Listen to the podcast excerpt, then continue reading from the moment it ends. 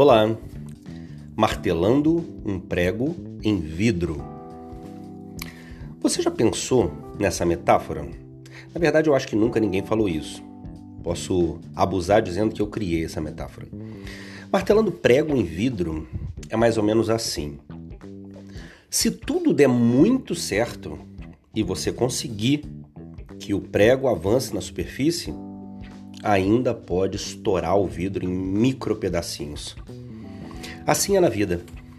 Quando alguma coisa que você está fazendo pode ser muito, muito legal para você, o resultado lá na frente pode ser muito ruim para você. E as pessoas não avaliam o cenário inteiro, não avaliam a consequência. É claro que tem consequências que você não pode prever, mas eu digo para os meus filhos para nunca entrar num buraco que não possa sair.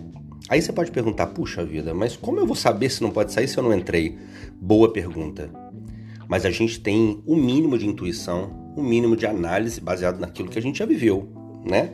Lembrando um outro podcast, o empirismo é aquilo que você faz por intuição, por sentimento, porque acha que é bom, acha que dá certo, mas a lógica é baseada e fundamentada. Então, vê bem, se você viveu 10 anos da sua vida e já experimentou entrar em situações que não conseguiu sair. 10 anos, hein? É uma criança. Você vai entrar de novo? Puxa, a criança é imprevidente, é imprudente, pode entrar de novo, mas é para isso que existem os pais para orientar, dizendo: olha, você lembra quando você fez assim e não foi bom? Pois então, voltando agora no martelo e o prego e o vidro. Olha, é, às vezes na família, às vezes nos negócios, nós ficamos loucos para cumprir uma tarefa. Puxa, isso vai dar certo, isso vai dar certo, vai dar certo. Ficamos tão aficionados por aquele feito que não nos apercebemos do que ele pode gerar de consequência.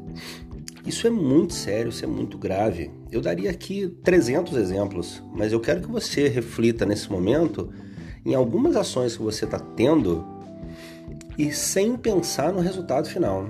Olha, resultado final. Eu não falei resultado meio, eu não falei resultado imediato, falando resultado final. Às vezes você quer é, dar um presente para o seu filho, mas não está avaliando quanto aquele presente pode dar consequências horrorosas na vida dele.